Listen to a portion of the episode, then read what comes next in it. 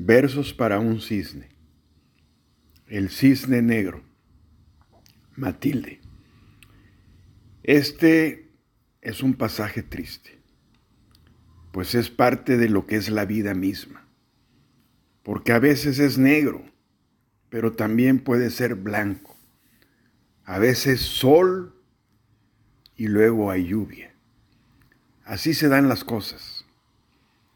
Matilda solo creció diferente. Y no es que no fuese una niña linda, simplemente nació con otra estrella. De plumaje distinto era de mi madre su hermana, la más pequeña.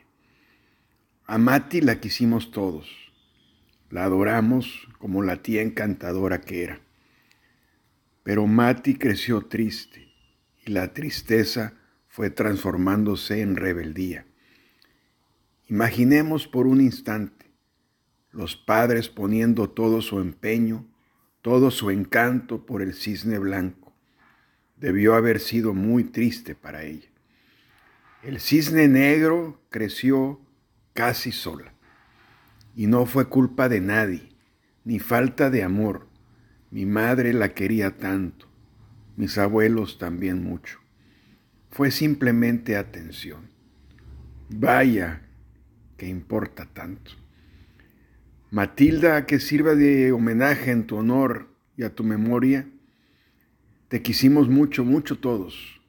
Viajaste, amaste, viviste por el mundo cual ave errante. Al final regresaste con todos nosotros.